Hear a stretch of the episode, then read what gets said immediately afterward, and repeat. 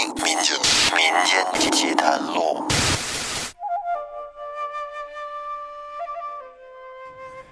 听众朋友，大家好，欢迎收听《民间奇谈录》，我是老岳。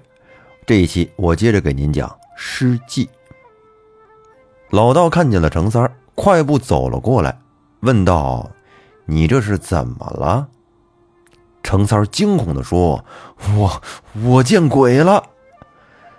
老道不由得皱了皱眉头，这青天白日的，怎么会见鬼？程三差不多都要哭了，说：“我真的见鬼了。”于是他就把谭老板的宝贝居然是孟丽娘的尸体的事情告诉了这个老道。老道神色莫名的看了程三好几眼，眉头越皱越紧。不过程三儿因为都吓坏了，根本就没有察觉到老道的脸色不对劲，还在诉说着自己的惊慌和害怕。这时，老道突然冲着远处挥了挥手，大声说：“他在这儿，快点过来！”只见一个人的身影飞快地走了过来，这个人竟然是谭老板。程三儿惊呆了，张着嘴巴看着老道，又看了看谭老板，半天才说了一句：“你们，你们原来是一伙的。”老道凉凉的看了程三一眼，冷冷的说：“你答对了。原来这个老道姓李，会一些邪术。几年前，李老道利用邪术诱奸了一个杨姓大户的女儿，杨大户怒不可遏，花重金请了许多江湖人士追着李老道砍。李老道虽然会邪术，可是那也抵不住没日没夜的被追杀呀。”有一天，李老道被砍伤了，逃到了一处坟地里，正好遇到了当时还是盗墓贼的谭老板。谭老板扮鬼吓走了追杀李老道的人。李老道很是感激谭老板，见李老道负了伤，又被人追杀，谭老板就让李老道躲到了一座空坟里，每天给他送吃的。李老道在这坟里一直躲了半年。直到杨大户以为他已经死了，才敢出来活动。见谭老板胆子大，又有一手盗墓的本领，李老道便和谭老板合作，干起了失迹的勾当。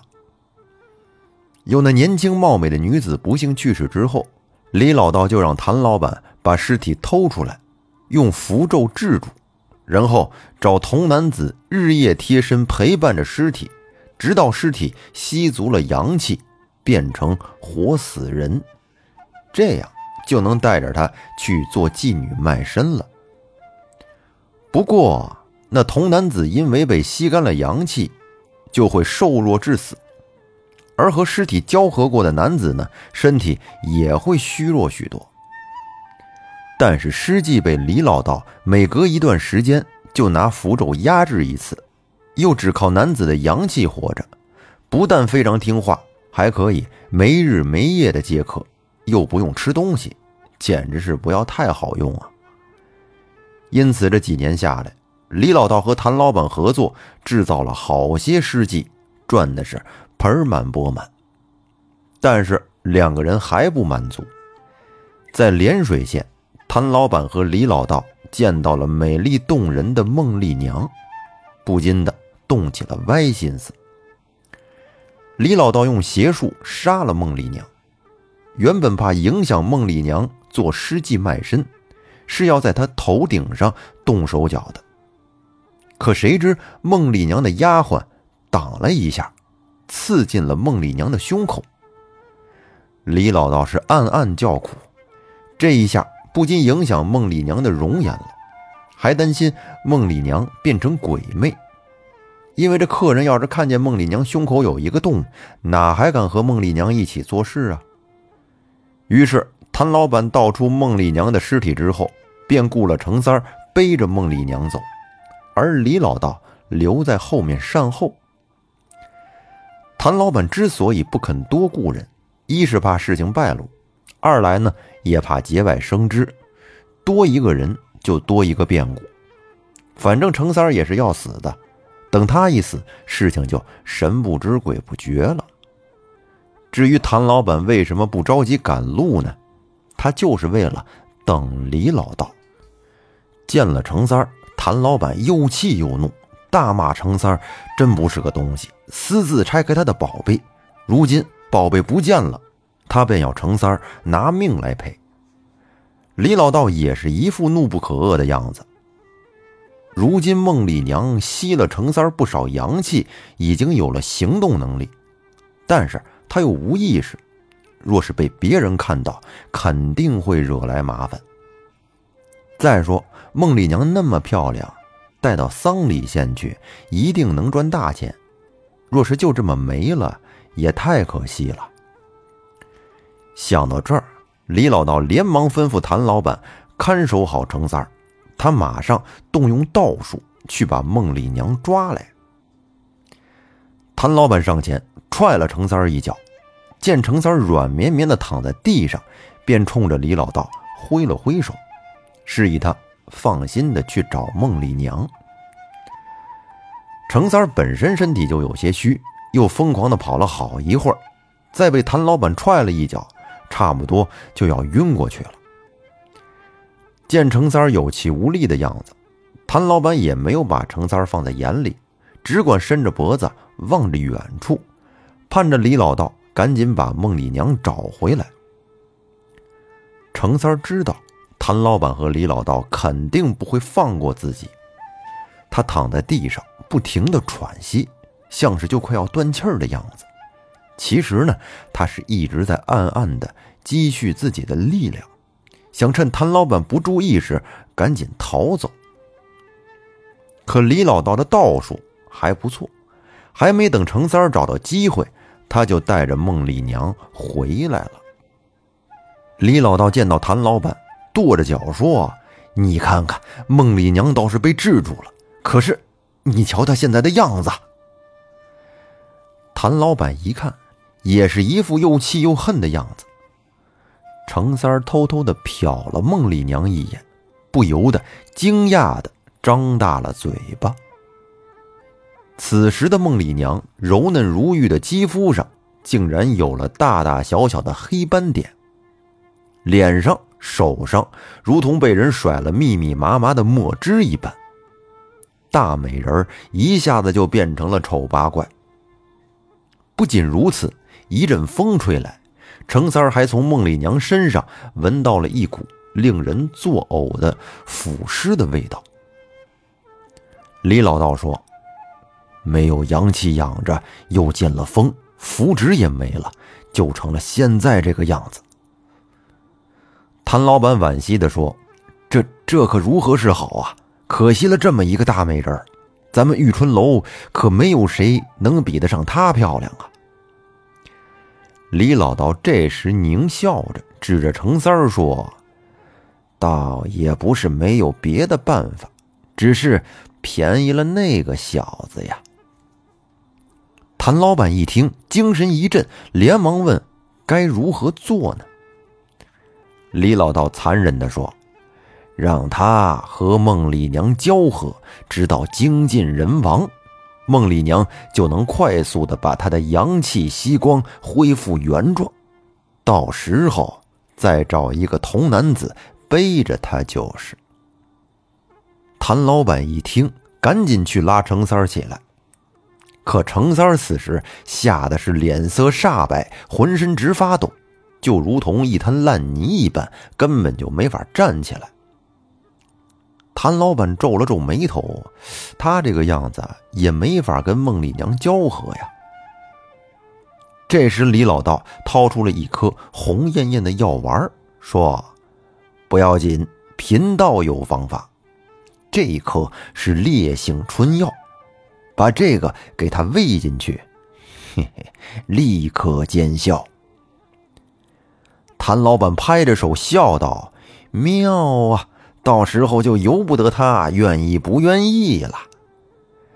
谭老板接过李老道递过来的春药，掐着程三的脖子，就要把药丸喂到程三的嘴里。这时，程三的脸更白了，绝望的看着谭老板。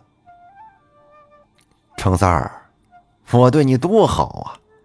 孟丽娘可还是个黄花大闺女，要不是你多手把他害成这样，你知道他的初夜可以卖多少钱吗？这个数。谭老板把掐着程三脖子的手缩了回来，比划了一个五，另一只手把药丸就往程三嘴里送。说时迟，那时快，程三猛地把手一抬，用尽全身的力气，把谭老板捏着药丸的手往他自己的嘴里这么一推，啊的一声，药丸滚进了谭老板的肚子里。他不可置信的看着程三，惊讶的说不出话来。一旁的李老道也是目瞪口呆，好一会儿才回过神来。大喊着让谭老板赶紧把药丸吐出来。谭老板连忙去抠喉咙，可是抠了半天，什么都吐不出来，而他的眼睛却越来越红了。李老道恐惧地说：“不好，你不是童男子，你不能碰孟丽娘，不然她会变成鬼魅的。”可这时的谭老板药效已经发作了，完全控制不住自己，嗷嗷的叫着，朝着直愣愣的站在一旁的孟丽娘就扑了过去。李老道连忙使用道术，指挥着孟丽娘往林子里跑，想让她躲开谭老板。这会儿根本就没人顾得上程三儿了。程三儿赶紧没命的朝着孟丽娘、谭老板相反的方向跑去。直到见了熙熙攘攘的人群，程三儿才松了一口气，昏倒在地。程三儿被好心人救醒之后，慢慢的回到了涟水县，再也不干脚夫的活了。好在摊老板给的二两银子，程三儿一直藏得好好的。有了二两银子做本钱，程三儿开始做起了小生意。过了几天，程三儿听到一个消息。有座山上发现了三具奇怪的尸体，一具尸体干瘪无比，像是被吸干了精血而死；而另外两具尸体，一个是孟县城的女儿，一个是老道，两具尸体互相纠缠在一起，像是同归于尽的样子。众人都在议论纷纷，都在猜测发生了什么事情，只有程三儿心知肚明。可是他一个字儿都不敢说。孟宪成要是知道自己不仅看了孟丽娘，还摸了孟丽娘，他肯定会砍了自己的手。孟宪成怒不可遏，只把孟丽娘好好的安葬了，而另外两具尸体却被他挫骨扬灰，连渣都没留下。